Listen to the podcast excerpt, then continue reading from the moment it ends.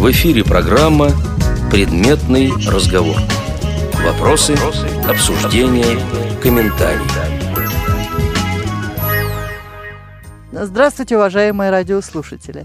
У микрофона автора и ведущая программы «Предметный разговор» Ирина Зарубина. 21-25 марта в Нижневартовском районе состоялся лыжный поход с участием незрячих спортсменов. Организаторы этого мероприятия – региональная общественная организация инвалидов «Тифло Путь». Сегодня у нас в студии по скайпу группа участников этого мероприятия, возглавляемая Сергеем Ивановичем Филатовым. Добрый день, уважаемые радиослушатели. Добрый день, Ирина. Участие в походе принимали семь человек. А Четверо из них э, на сегодняшний момент на связи. Это я, ваш покорный слуга, Денис Иванович Кузнецов, который неоднократно уже был на радио ВОЗ. Здравствуйте, радиослушатели. Здравствуйте, Ирин. И два несовершеннолетних ребятенка. Это мой сын и его друг Влад Панкратов и Егор Филатов, которые принимали участие э, в нашем походе. А немножко история. Дело в том, что лыжный поход по Нижневартовскому району, по левобережью Аби, по маршруту река Кульегон, гора Шаманиха, река Ермаковский Яган, поселок Зайцева речка, протяженностью порядка 60 километров. Это одно из мероприятий нашего проекта, который мы реализуем в этом году «Аргонавты за золотым руном».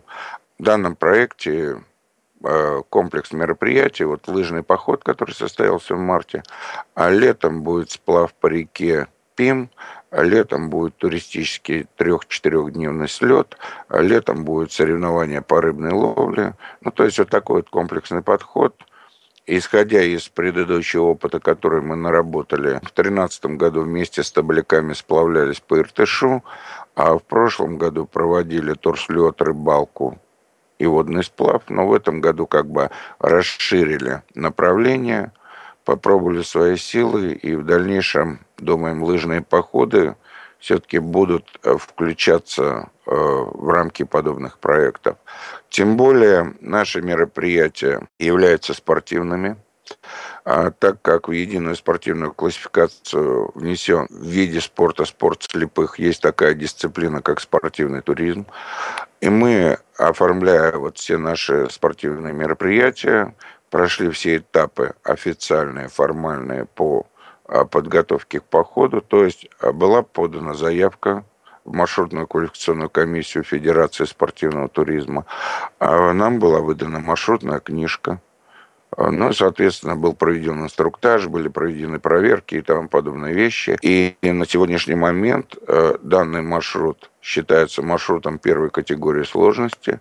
Все участники в конце года после получения справок о прохождении маршрута от окружной федерации получат спортивные разряды не ниже третьего, ну и тому подобные вещи.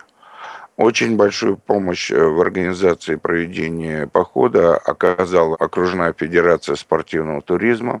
В составе нашей группы э, принимали участие три ее представителя. Это председатель маршрутно-квалификационной комиссии Зуй Святослав, город Лангепас, а один из старейших туристов э, Ханты-Мансийского автономного округа, который как и Святослав Зуй, как и другой представитель федерации, который был с нами, Рудаков Николай, э, ходили на лыжах в Заполярье.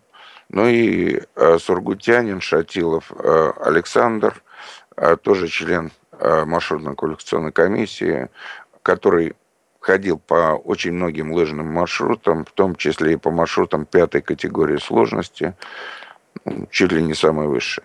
А сколько было инвалидов по зрению? А двое тотально слепых. Я и Денис. Зачем вам, городским жителям, нужен был такой поход? Ведь одно дело на лыжах прокатиться вдоль э, скверика, а другое дело пойти в достаточно сложный туристический поход. Вот зачем оно вам?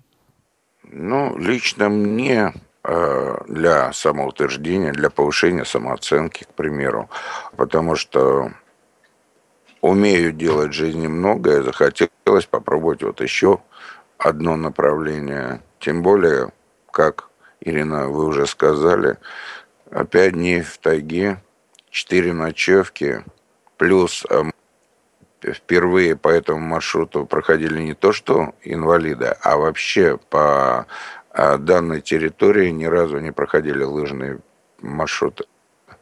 Мы были первооткрывателями данного лыжного маршрута. Непосредственно о вашем походе мы поговорим чуть позже, а теперь вот, Денис Иванович, вам это зачем было нужно? В наших городских условиях нету уже того драйва, выход на улицу уже не является для меня драйвом. И, наверное, вот на этой почве захотелось опять испытать свои физические возможности, посмотреть на них, насколько я еще могу. Ну и получить, да, определенный какой-то опыт и оторваться от цивилизации. Ну, а теперь я хотела бы, чтобы вы рассказали, как ваш поход э, проходил, в каких условиях, с какими проблемами вы столкнулись. Были первые два дня самые сложные, потому что температура была около нуля, ну, 0 минус 2 примерно вот так вот. Очень липкий снег, подлип вообще жесточайший, и даже смазка лыж мазью а через 300-400 метров просто-напросто вся мазь снималась снегом. А снег очень липкий, очень тяжелый, и первый день мы прошли 6,5 километров всего. В конце дня у Влада оторвалось крепление на лыжах. На второй день было вообще жестко. Опять же, такая же температура, такой же подлип и пошли систематические поломки лыж. Вначале у меня крепление оторвалось, потом у Святослава. Кончилось тем, что у меня вообще сломалась лыжа пополам. То есть э, я правильно поняла, что не было замены лыжи, а вы ее вот в полевых условиях ремонтировали? Запасная лыжа была, но она без крепления, без лягушки, то есть необходимо переставить. А что такое лягушка? Я вот совершенно от этого далекий человек, я не понимаю, что это такое. Ну, есть крепление, есть тросик, который одевается на ботинок, и есть такая защелка, которая называется лягушкой, а, которая также устанавливается на лыжах. И вот все эти ремонтные работы необходимо вести, грубо говоря, на коленях, рюкзак на снегу, ты сидишь на рюкзаке и на коленках прикручиваешь все эти вещи, а потому что шаг вправо, шаг влево с ты проваливаешься по пояс. Глубина снега очень большая. Тем более, когда идешь на лыжах под рюкзаком, ты одет ну, термобелье, спортивный костюм и сверху не продувайка. То есть довольно легко и под рюкзаком, который весит 26-30 килограмм, ну, через 200-300 метров ты покрываешься потом. Мокрый. Как только ты останавливаешься, тут же начинается довольно жесткая ситуация, что ты начинаешь замерзать. Что касается первого, второго дня, были довольно жесткие. Но вот прежде чем мы перейдем к дальнейшему, вот я хотела бы остановиться на первых днях. Вот вы отправились в поход – Двое тотально незрячих. Кто вам собирал рюкзак, упаковывал, или вы это все делали сами? Мы это делали все сами, и как раз первый день выяснилось то, что мы неправильно упаковали рюкзаки. Неправильная упаковка рюкзака сказывается как на скорости, так и на физическом состоянии человека, который его несет нагрузка, центр тяжести оказался не там, где нужно. Соответственно, было идти довольно тяжело. А на второй день было чуть попроще, с одной стороны, потому что во время стоянки перепаковались. Но опять же, спальники, там пенки мы вытаскивали из рюкзаков, тоже котловое, там котлы, тросики и тому подобные вещи. Соответственно, на утро упаковались заново, упаковались чуть лучше. Ну, а туда дальше уже научились, как правильно нужно все это упаковывать, и было попроще. Потому что если на второй день мы прошли 8,5 километров, то на третий, четвертый, пятый день э, дистанция составляла от 15 до 20 километров. А всего протяженность трассы была? Около 60. Хорошо. Вот первая ночевка. Надо поставить палатку разместиться на ночлег. Вы это делали самостоятельно или вы просто присутствовали при организации вашего ночлега? С одной стороны, мы точно так же выкапывали ячейку под э, лагерь, работали лопатами, э, пилили дрова, готовили какие-то вещи, да, палатку мы не ставили. А палатку устанавливали ребята из окружной федерации, Александр, Святослав, а в том числе и вот Егор а, помогал устанавливать палатку. Мы в это время занимались разведением костра, приготовлением пищи, потому что назначались дежурные. К примеру, один день дежурил я с Егором, на другой день Влад с э, Денисом. И выполняли определенный объем работы, который поручался конкретно нам. Вот, ребята, а теперь у меня к вам вопрос. А то Сергей Иванович э, так заговорил уже слушателей, что и забыли, что у нас и другие участники есть. Вот насколько вам было сложно в таком походе? Во-первых, все-таки, и я так понимаю, условия были не очень простые, и плюс еще ответственность за двух тотально незрячих. Вот насколько вам без них было бы проще? Ну, проще, не проще, это не скажешь. Самая большая нагрузка шла это психологическая, то есть непонятно что, где, без подготовки в таких условиях, когда надо вести двух тотально слепых. Влад, вот Егор все-таки, э, у него отец незрячий, у него достаточно большой опыт общения с людьми незрячими. А вот для вас насколько непривычно было за ними наблюдать и насколько их участие осложнило вот непосредственно поход? Я не знаю, насколько осложнил поход, потому что я никогда не участвовал в обычных походах, то есть без слепых людей. Но я думаю, в пару раз-то точно посложнее это будет. Со слепым пройти именно, вот и ввести его, и все, нежели просто ты идешь, когда полностью здоровый. Ваше лидерство в чем заключалось? Егор своего отца вел, а я друга его Дениса вел. А, Егор стоял впереди, а за ним шел его отец.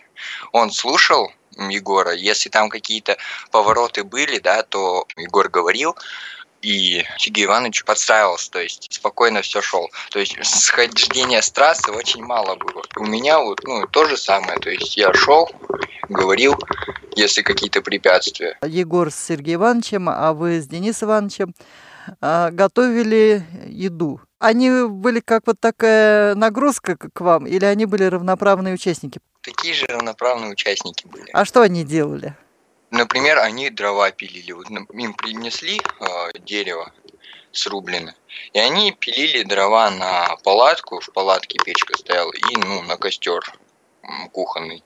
То есть тоже принимали участие и приносили пользу. То есть не просто сидели и ждали, пока им все сделают. А готовить они что-нибудь вам помогали или просто сидели и поедали то, что вы приготовили? Ну, с готовкой уже сложнее. Как на ощупь же котел горячий.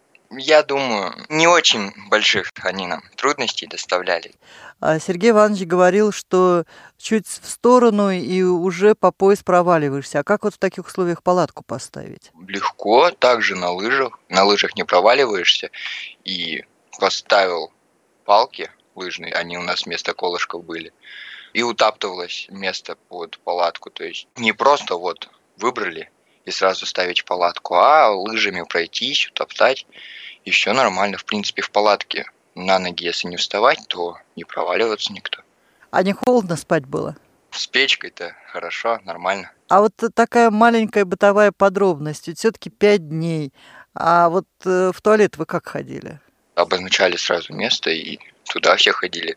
Туда вырывали коридорчик из снега и туда шли. Да коридорчик я один раз всего вырыл-то. Так и про березку Да, и про березку и лыжи лучше расскажи. А, ну, это если по большому, то дошел до березки, обнял березку и и все. Березка спасала. Березку спасала. После паузы мы вернемся в студию Радио ВОЗ. В эфире программа «Предметный разговор». Вопросы, обсуждения, комментарии. Напоминаю, что в записи передачи принимают участие по скайпу Сергей Филатов, Денис Кузнецов, Егор Филатов и Владислав Панкратов. Денис Иванович, а теперь вы, пожалуйста, подключитесь к нашей беседе. Вы с какими проблемами столкнулись? Готовясь к этому походу, конечно, то словосочетание, которое называется лыжный поход, не включает всю ту прелесть и всю красоту э, лыжного похода. Первый день не знаю, если бы у меня папа был летчик, я бы, конечно, попросил, чтобы он меня оттуда его просто-напросто забрал. Действительно сложилась следующая ситуация, что неправильно уложенные рюкзаки плюс с креплением были проблемы, потому что они были настроены неправильно. Ну, вот погодные условия, как сказал Сергей Иванович, э, я теперь четко представляю, что такое э, ездить по асфальту на лыжах, потому что примерно то же самая ситуация. Это было когда снег налипает э, до 10 сантиметров на лыжи, это даже, даже идти невозможно. Это было очень-очень тяжело. Э, баланс, чуть-чуть заваливаешься, все, ты летишь в снег, и в снег действительно ты падаешь, ну, скрываешься там полностью. И чтобы встать, тебе нужно вот этот 25-килограммовый рюкзак скинуть себя, каким-то образом встать, потом этот рюкзак опять накинуть себе на плечи.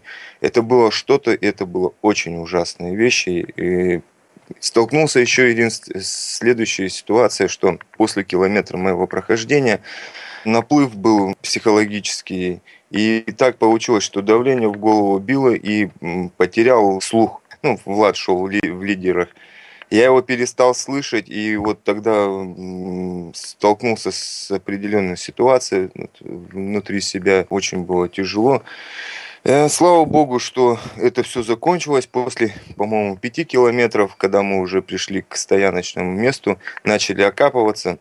Здесь я подумал, что ну все, хочу отдохнуть, хочу присесть, присесть не получается, потому что весь мокрый, как Сергей Иванович говорит, и когда идешь под рюкзаком, весь мокрый. Чуть-чуть только остановился, все, начинаешь мерзнуть.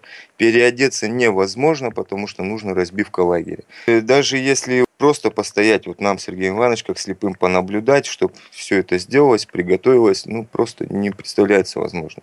Полное участие. Мы сами за эти бревна хватались, чтобы хоть чем-то заняться, чтобы дать себе разогреться, потому что, еще раз говорю, просто стоять невозможно.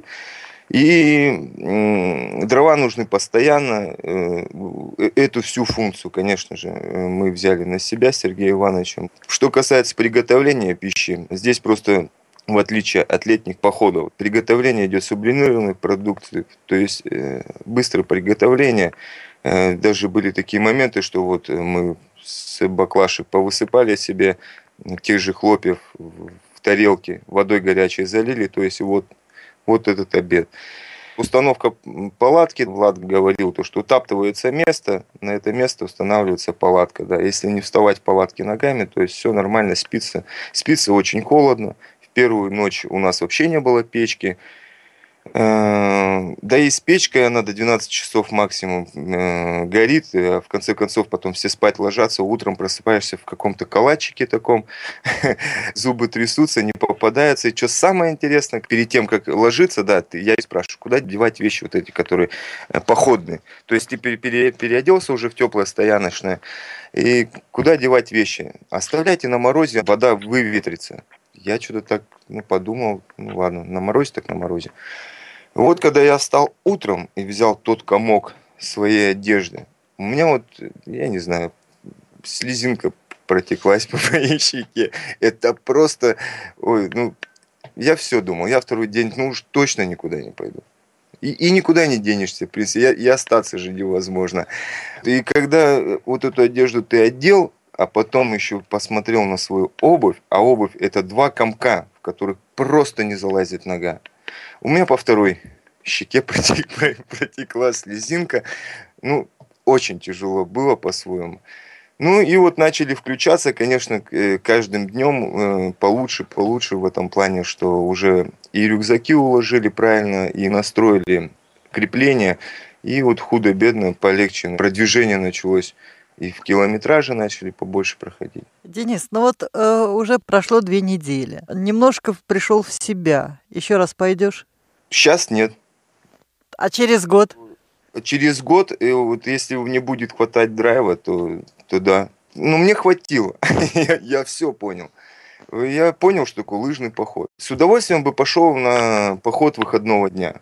Максимум с одной ночевкой. Вот это, вот это можно. Э, ну вот на 6 дней в, в тайгу ну, тяжеловато. Ну, там, правда, такие определенные условия. Пройдет время, тогда уже четко можно будет говорить. Ну, для себя точно понимаю, если в прошлом году или позапрошлом, да, когда мы с табачайными сплавлялись летом, для меня тогда были определенные сложности, то сейчас для меня сплав, ну, это курорт, честное слово. Поэтому есть с чем сравнивать. Для слушателей, кто Денис Ивановича слышит первый раз, я поясню, что стаж слепоты у него около пяти лет. Уровень адаптации, допустим, у Сергея Ивановича и у Дениса Ивановича, я так понимаю, несколько разный. Вот, э, Денис, ведь э, на самом деле зрячий бы, наверное, и не пошел бы в этот поход, а тут сам себе, наверное, что-то доказать хотел, или я не права? Больше, наверное, проверить все-таки свои физические возможности. Плюс любопытство в том плане, что а как оно там? Слепым, когда стал, то есть попадаешь в разные условия, и каждое условие по-своему интересно, и не всегда благополучно можно выходить из тех или иных условий. Ну вот захотелось как-то себя кинуть опять в какую-то ситуацию неоднозначно, э, некомфортную, чтобы как-то понять, посмотреть, как будет организм на это все ну, скажу вам, что опыт, опыт грандиозный, очень большой опыт, очень много для себя сделано выводов. Ну и опять же, по-своему интересу. Говорят, даже там красиво было, ну, в этом случае ни в что не могу вам сказать. Лес очень красивый, тайга, да, очень много капканов, там, зверьков и так далее. А крупные звери там водятся? Вообще, наверняка водятся, потому что это было охотничье хозяйство. угодья. А, да, охотничье угодье, соответственно, наверняка там что-то водится. Говорю, потому что капканов было много на деревьях, особенно. Они боялись сослепу в капкан попасть? Не-не, они на деревьях, то есть там, видать, на соболе или как. На белку, на соболе. Да, поэтому как бы особо не боялись. И действительно, кстати, вот такой момент все-таки э, вы спрашивали по бытовым каким-то мелочам. Э, признаться, на самом деле это, это даже не мелочь, а это очень большая проблема, потому что э, холодно, очень холодно, и лишний раз не пойдешь. И стараешься как бы протерпеть, потерпеть. А когда это первый день, второй день, а потом тебе говорят о том, что будет дальше может быть хуже, закупорка, и потом там живот встанет, еще что-то, начинаешь задумываться. И тоже провели инструктаж нам ребята о правилах э, хождения в туалет по большому. То есть это идешь на лыжах, обнимаешь березку. То есть это отработанная технология? Не, это на самом деле, Ирин, я не, не, не смешно. Нет, я тоже, я, говорю, не, а я вполне серьезно, потому что это такие вещи, Да-да-да, которые, да-да-да. это жизнь. Да-да-да. Все вот, вроде вот мы тоже хихихаха, а на самом деле выкапываешь ямку, чтобы потом лыжи не наступить. Почему березку отменяешь? Чтобы, не дай бог, лыжа поедет, так ты и сядешь в свое старание, свои какие-то вот эти вот вещи. То есть вот, да, есть определенные правила, вот даже вот в этом моменте, чтобы сходить. Поэтому там всего, чего не коснись, везде есть определенное правило. Вот ботинки оставить на улице их просто так не оставишь, потому что первый день я когда оставил, говорю, комки были. Их нужно там распаять. К любой вещи, чтобы подойти, чтобы э, что-то сделать, есть определенные правила. Потому что довольно суровые условия. Несмотря на то, что э, погода, в принципе, была благоприятная в, э, в плане теплоты, да, то есть там что-то ноль было. Это первые два дня погода была там до минус 5, а последние два дня ночью минус 15, минус 18. И проблема-то еще была в чем вот в нашем случае. Маршрут был такой сложности, что просто так сойти с маршрута не получалось бы. Это только через вызов МЧС, через вертолет, либо еще каким-то образом – потому что ближайшие населенные пункты порядка 30-40 километров напрямую. Был э, типа семинара на горе Шаманиха, спуск на системе, подъем и спуск. И когда Егор подвернул ногу, растянул э, связочки немножко, но на ночь поставили спиртовый компресс, а утром впрекся и пошел, потому что единственный выход в этом случае – это вызывать МЧС, вызывать вертолет. А вызов вертолета – это 30 тысяч один час. А таких денег нету. А если, допустим, нет денег, значит, э, участники похода должны просто в лесу помирать? Нет, ну, в любом случае МЧС э, приедет, спасет, но впоследствии МЧС э, предъявит э, соответствующие финансовые претензии в этом плане. Потому что, уходя на маршрут, мы точно так же поставили, в том числе и спасательные службы в известность, по какому маршруту мы пошли, каким образом и как.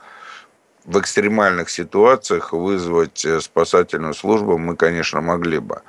Но все эти вещи, как вы понимаете, они не бесплатные, и в любом случае впоследствии нам каким-то образом и в каком-то формате счет бы все-таки был бы предъявлен. А насколько хорошо там было со связью? Вот вы говорите, мы могли вызвать. Я несколько раз пыталась вам позвонить, и вот во всяком случае я наблюдала отсутствие связи. Дело в том, что я свой Си-5 держал в автономном режиме, потому что мы использовали в том числе и программу Lone для определения расстояния, которого мы прошли по маршруту, и, ну и фиксации точек прохождения, э, точек стоянок, э, опасных мест и тому подобных вещей, то, что будет использовано в отчете. В принципе, сотовая связь нестабильная, но имеется.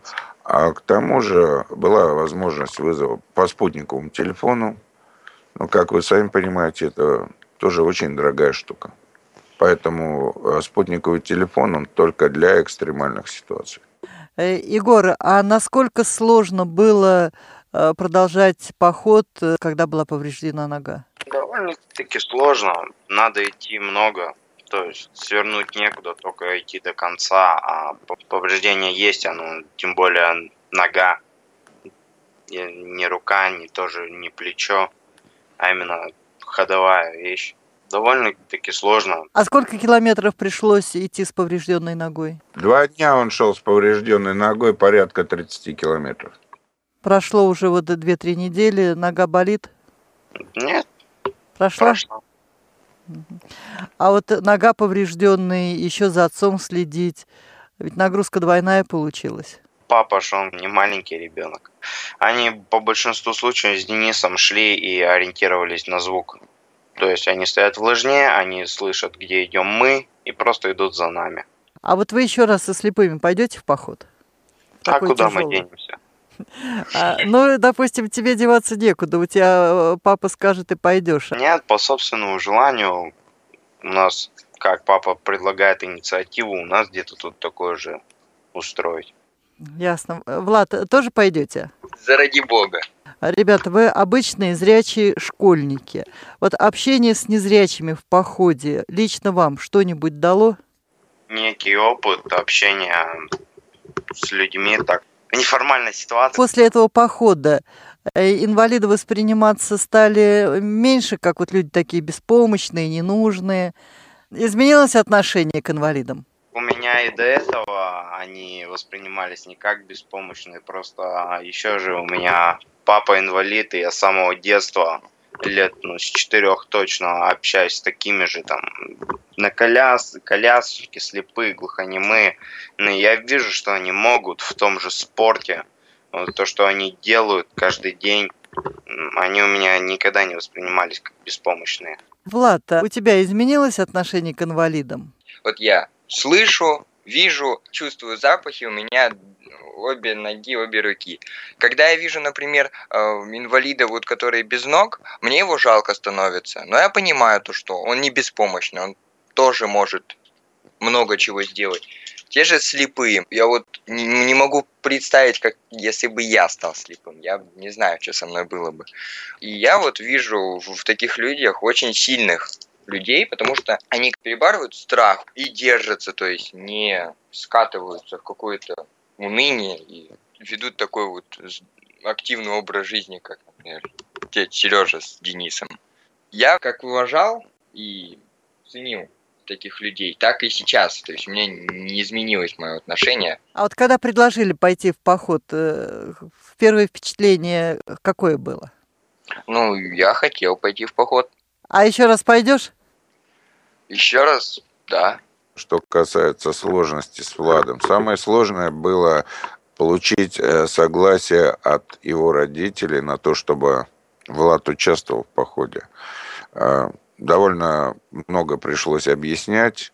Опять же, перед тем, как э, выйти на маршрут, я съездил в страховую компанию и оформил страховки на всех, в том числе и на Влада с Егором, именно на время прохождения маршрута. Ну, это одно из требований спортивного туризма, наличие страховок от несчастного случая. После паузы мы вернемся в студию «Радио ВОЗ». В эфире программа «Предметный разговор». Вопросы, обсуждения, комментарии.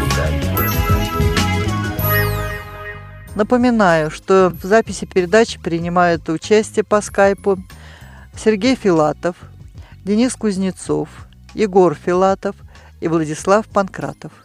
Насколько вам помогло то, что в вашей команде э, были опытные инструкторы? Это неоценимая э, вещь, потому что без них мы просто-напросто не прошли бы и 6 километров, которые в первый день прошли. Тот же Николай Рудаков и Святослав Зой, они пробивали лыжню, они шли впереди. А Александр Шатилов замыкал. Их помощь, их подсказки, их сопровождение – это ну, вообще неоценимый вклад. Повторю еще раз, без них, по большому счету, не было бы ничего. Потому что, что касается и организационных моментов, тот же Александр Шатилов контролировал закупку продуктов, э, расфасовку их, э, подготовку их к укладке в рюкзаки и тому подобные вещи. То есть э, закупались те же, к примеру, овсяные хлопья быстрого приготовления, которые заливаются кипятком пересыпается это все в бутылки. Закупается кофе, чай, пересыпается в бутылки. Опять же, бу... Александр приходит и говорит, ребята, вы пересыпали не в такие бутылки. Бутылки должны быть не с узким, а с широким горлышком. Все, начинается перефасовка, ну и тому подобные вещи. Опять же, именно окружная федерация, а конкретно вот Александр Шатилов предоставил нам инвентарь лыжи, лыжные палки. Ребята дали тросики для крепления, ну и тому подобные вещи. Без них мы просто-напросто на маршрут бы и выйти не смогли. То есть вот а, инвалидам э, самостоятельно лучше не рисковать, э, отправляться в подобные походы? Дело в том, что за две недели до нашего похода окружная федерация проводила семинар для руководителей туристических походов и передвижных э, лагерей. Я принимал участие в этом семинаре. Мне выдали сертификатик, что я как руководитель похода прошел соответствующую подготовку. Но э, то, что было озвучено на семинаре, это одно – а, опять же, могу сказать сразу. А, лично я переоценил свои силы. Мы вообще планировали пройти порядка 120 километров. Но разрабатывая маршрут, я прикидывал, что порядка 120, 8 дней, там по 15-20 километров, и все нормально. Но в таких погодных условиях, в которых пошли мы, но это нереально. И даже то, что прошли мы вот эти 60 километров, это довольно э, значимое. Опять же, могу сказать следующее. Я не слышал о том, чтобы тотально слепые ходили в лыжные походы. Я пытался найти подобную информацию в интернете. Да, инвалиды по зрению в составе групп ходили в походы. А вот о тотальниках я что-то информацию такую не нашел. Там одно дело на день сходить в лес, а другое дело такой продолжительный сложный маршрут. В горы ходят сплавы, да, инвалиды по зрению активно принимают участие вот в этих вещах. Но на сегодняшний момент, опять же, в рамках э, дальнейшего развития наших проектов, мы планируем, что у нас будут регулярные и сплавы, и лыжные походы, ну, по крайней мере, хотя бы походы выходного дня, двух-трехдневные, с двумя ночевками, к примеру, не меньше. Ну и длительностью порядка там 30 километров 40, ну, вот такими отрезками, с тем, чтобы возможно было легко сойти с маршрута при тех или иных экстремальных ситуациях. Вот в данном случае, так как это было первопрохождение подобного маршрута, вообще лыжного маршрута, вне зависимости от того, что инвалиды, не инвалиды, а по данной территории впервые прокладывался лыжный маршрут, выход с трассы просто так был довольно затруднительным. Сергей Иванович, у меня к вам вопрос как руководителю этого проекта. Насколько сложно вам было убедить руководство окружной федерации спортивного туризма оказать вам помощь в проведении этого похода? Без особых проблем. Дело в том, что мы давно знакомы с ребятами из Федерации спортивного туризма.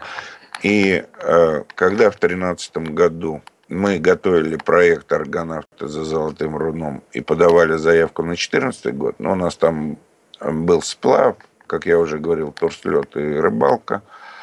Ребята с руководства окружной федерации, Миша Булаев, президент окружной федерации, заинтересовался этими вещами. И когда в конце прошлого года мы заикнулись о том, что хотели бы пойти на лыжах, а окружная федерация спортивного туризма как раз в конце марта проводит зимнюю туриаду, то есть э, лыжные походы, которые потом будут участвовать в конкурсе, в первенстве и чемпионате Ханты-Мансийского автономного округа по лыжным походам. Мы хотели пойти с какой-либо группой. После чего нам просто-напросто было предложено, что давайте сколачивайте свою группу, мы подключим к вам специалистов из федерации, и вместе с ними пройдете по маршруту.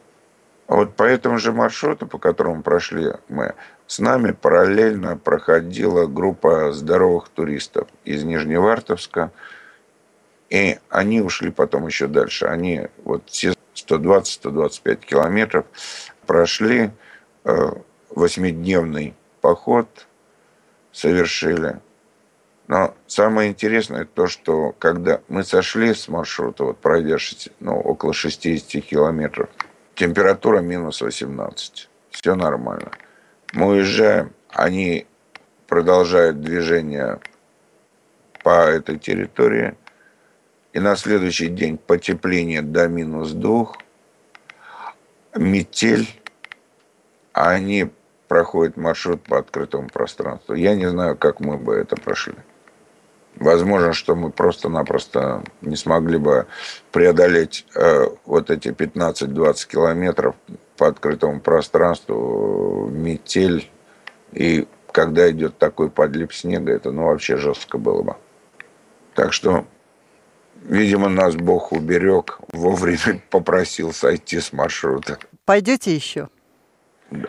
А, обязательно. Я говорю, что а, не знаю, пойдем ли на маршрут э, протяженностью там 5-8 дней, то есть первой категории, второй категории сложности. Но походы выходного дня, двух-трехдневные, это само собой. Дело в том, что дальше маршрут третьей, четвертой категории сложности, они предполагают уже наличие гор, перевалов и тому подобных вещей. Но лично мне хватило вот в этом походе, когда спуск к реке довольно крутой, протяженностью более 120 метров и заросший лесом, веревка натянутая, мы боком спускаемся, и на одной из точек я просто кувыркаюсь, лечу вниз. Более 15 метров, зарываюсь мордашкой в снег, лыжная палка там согнута в дугу, и встать возможности нету. Лежишь вниз головой, а подняться лыжи наверху там, ну, кое-как вот вывернулся. Там поднялся, спустились. Вот две проблемы, а, которые регулярно были. Во-первых, на маршруте, когда двигаешься, падать вообще очень плохо. Особенно лицом в снег. Это довольно неприятное ощущение. А вторая проблема психологическая. Дело в том, что вот зрячие, когда они идут по маршруту, они там визуально себе определили вдалеке точку какую-то, рэпер, отметку, дошли до нее, от этой точки определили следующее. И вот э, чисто психологически они себе обозначили вот дистанцию дойти до этой точки, там раз, перекинулись дальше. Здесь же ты себе не можешь обозначить визуально какой-то ориентир, до которого ты двигаешься. Ты тупо стоишь в лыжне и передвигаешь ногами. И куда идешь, зачем идешь, вообще не понять. По тому же Лоунстоуну, ага, до лагеря примерно столько, но опять же, э, Лоунстоун показывает напрямую расстояние.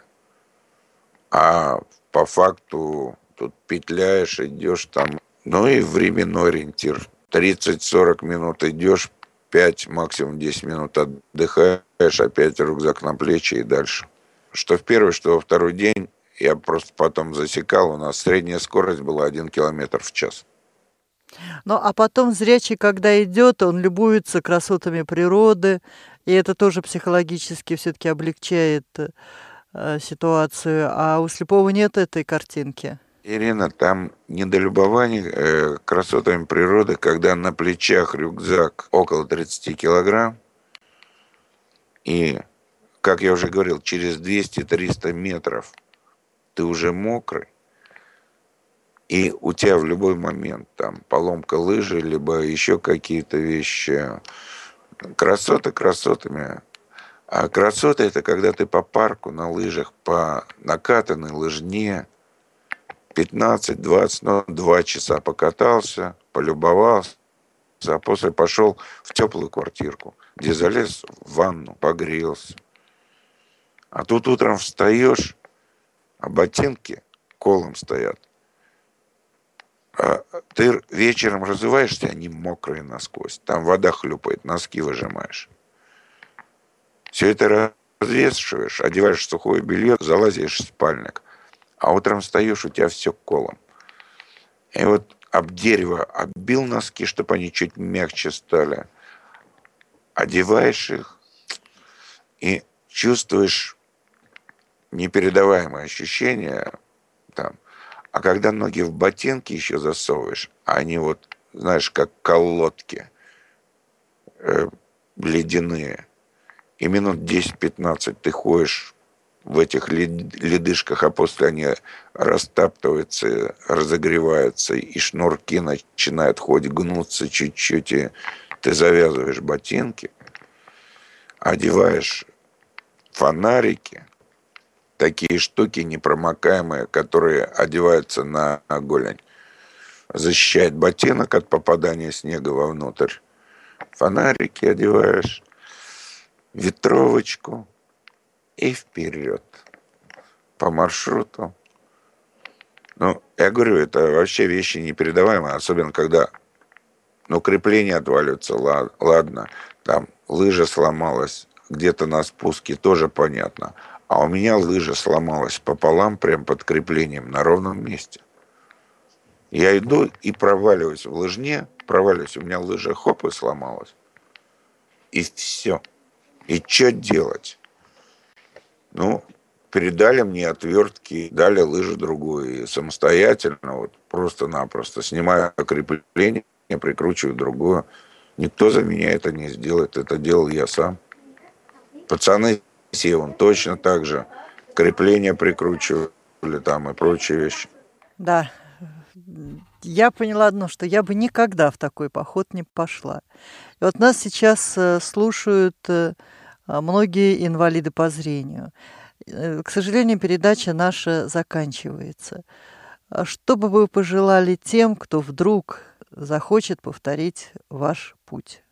ребята, дерзайте. Это вообще непередаваемый кайф, потому что, опять же, скажу из собственного опыта. У меня в жизни были победы на спортивных соревнованиях. Ну, пример такой, что когда я выиграл чемпионат России по плаванию – у меня не было вообще сил никаких, у меня не было никаких эмоций. Меня просто выдернули из бассейна. Но на следующий день только появились какие-то эмоции. Я выложился полностью, был никакой. Здесь же, когда за нами пришел транспорт, и мы потом ехали до Сургута 6 часов, елки. И эмоции были, и все нормально. Поэтому э, сил у нас оставалось еще, в принципе, довольно много. Просто, ну, так сложились обстоятельства, что э, мы не пошли дальше. Хотя чисто физически и чисто психологически мы могли бы сделать и это. Поэтому мы будем продолжать двигаться в данном направлении. А всем советую, что ищите, да, брячьте, дерзайте. Да, ну, всем ребятам, которые захотят, пожелают пойти в лыжный поход, хочу сказать лишь одно. Ну, ну, во-первых, пожелать удачи, ну и сказать, чтобы собрать как можно больше информации, потому что вот я в своем случае неправильно подошел к словосочетанию лыжный поход и, конечно, тоже не с теми силами зашел в лес. А когда захотел выйти обратно, было уже поздно. Поэтому всем только желаю удачи. Оно того стоит. Э, действительно, получаешь грандиозные чувства. В общем, оно того стоит. Всем спасибо. Ребят, ваше последнее слово. Я не знаю, что даже сказать. Одумайтесь. Одумайтесь. Вот все, что я могу пожелать. Если действительно этого хотят, пусть эмоции будут переполнять, конечно, но не каждый это сможет выдержать. К сожалению, наша передача подходит к концу. Желаю вам дальнейших спортивных успехов, успехов в будущих сплавах, в будущих лыжных походах. я не удивлюсь, что вы еще что-нибудь придумаете. Большое вам спасибо за то, что вы вселяете в нас такой оптимизм. До свидания. До свидания. До свидания. Пока-пока. В эфире была программа «Предметный разговор». Сегодня мы обсуждали возможность незрячих принимать участие в экстремальных видах спорта, в частности, в лыжном походе. В записи передачи приняли участие Сергей Филатов, Денис Кузнецов, Егор Филатов и Владислав Панкратов. Передачу подготовила и провела Ирина Зарубина, звукорежиссер Иван Черенев.